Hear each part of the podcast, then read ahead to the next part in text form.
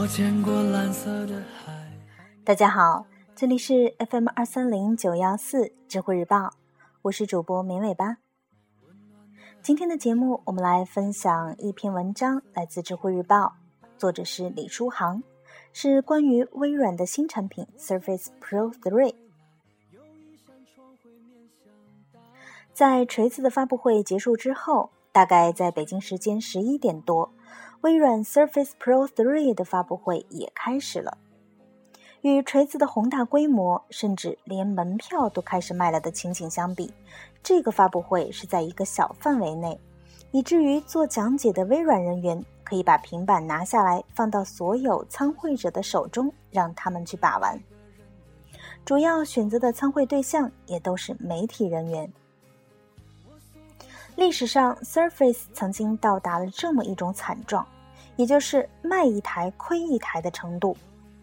微软借助很多机会给人们赠送免费的上一代 Surface，不然就只能积压在库房里面。所以有一段时间，当微软的开发者还是挺实惠的。Surface 出来的时候分为两种类型，一种是只能够运行 RT 系统，也就是说，在上面只能跑所谓的 Metro 界面的专门为平板和触摸设计的程序。另外一种则是全功能的，用来替代笔记本电脑的设备，但是这种设备的价钱卖的也不像是一款平板电脑。大家对于 Surface 的期望都是把 iPad 作为对手，但实际上这样是搞错对象，因为如果是按照 iPad 的那种成熟的应用生态圈来比较的话，微软在新建一个 Modern 应用商店以及生态圈，可能下辈子也赶不上苹果。他们不能跟在一个已经跑了很远的对手后面，而是要自己去开发一片新的战场。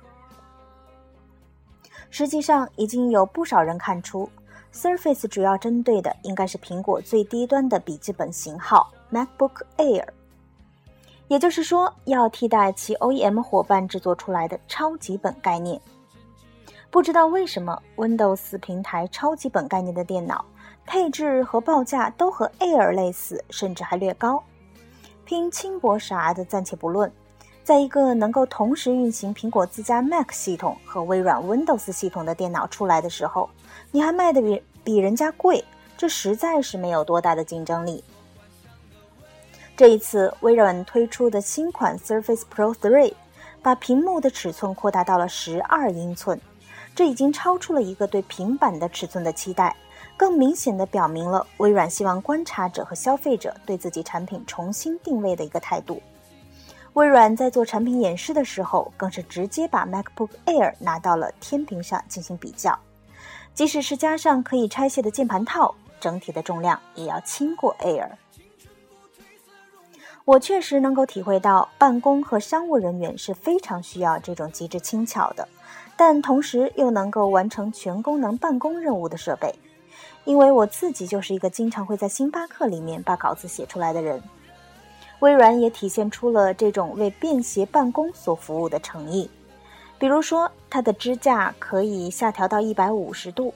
在站着做演讲并且盯着电脑的时候，这个角度是非常合适的。对这种超级的便携和办公性质的追求，是一个绝对正确的选择。而 Surface Pro 相比 Air 加进去的触摸功能，又确实是无可替代的。因为苹果即使给 Air 加上触摸屏幕功能的话，它的系统也不是针对触摸而设计的。而微软已经开发了一系列的软件，比如说是 OneNote，还有合作伙伴，比如说 Adobe 的支持，使用触摸应该说是作为一种引导，可以让人们更充分的去开掘新的操作方式带来的潜力。由此，Surface 也站在了跟 Air 一样的起跑线上，也是在 Windows 之外还可以另外运行另一套系统，而另一套系统也确实有值得夸耀的地方，那就是触摸。